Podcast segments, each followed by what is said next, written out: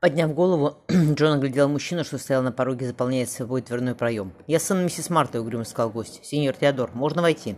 «Пожалуйста», — Джон вступил в сторону. Архитектор, пригнувшись, шагнул, шагнул в переднюю. «Пойдемте на кухню», — предложил Джон. «Там очаг горит. Я сделал по ленту с сыром. Будете? И ветчина у меня есть». «Спасибо». «Я только что за стройки, проголодался».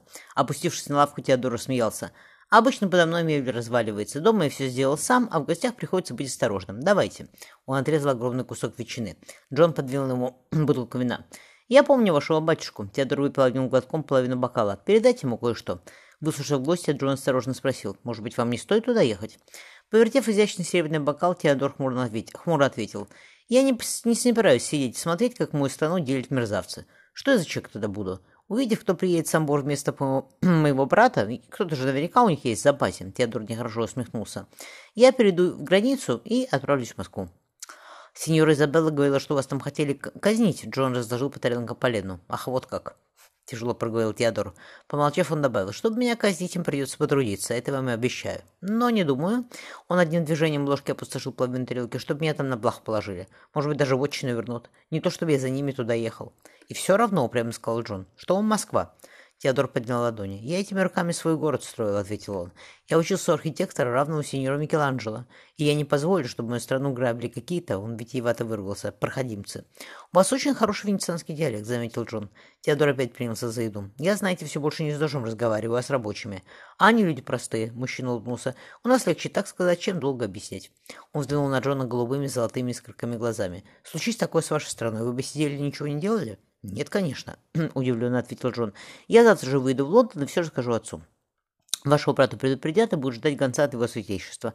С ним поговорят по душам. Спасибо, Теодор потянул руку. Моя жена завтра принесет письма для семьи. Не откажите в любезности взять с собой. Джон побледнел.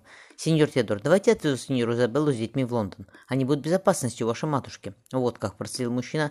Нет, моя жена отправится со мной, куда бы я ни поехал, и дети тоже. Мне так спокойнее, знаете ли. Всего хорошего. Он поклонился и вышел. Джон опустился на лавку. Теперь все ясно. Пройдя в детскую, собрав рукописи, он решительно метнул сверток почак.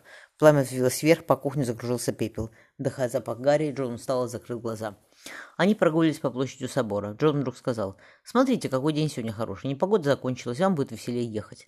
Изабелла протянула ему перевязанную кружевной лентой стопку писем. «Вы сегодня отправляетесь в Лондон?» «Да», — Джон помолчал.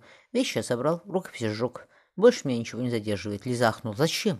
Вы мне читали, это очень хорошо». Джон невесело улыбнулся. Я теперь займусь другими делами, сеньор Изабелла, не оставляющими времени на поэзию. Почему? Ее темные ресницы дрогнули, солнце заиграло сапфиром ожерелья на нежной шее. Джон тихо ответил.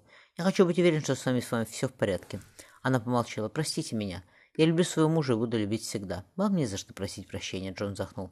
«Я провожу вас домой, у вас сейчас много хлопот». Остановившись у палаца, она попросила «Зайдите за мной». Оказавшись на лестнице серого мрамора, Джон вдохнул свежий морозный аромат.